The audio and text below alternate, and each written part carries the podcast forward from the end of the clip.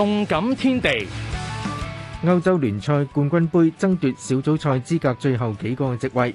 格拉斯哥流浪喺附加赛第二回合以一比零击败燕豪芬。格拉斯哥流浪凭对手守卫嘅犯错，下半场射入致胜一球，两回合计算格拉斯哥流浪以三比二击败燕豪芬，十二年嚟首次进入欧联分组赛阶段。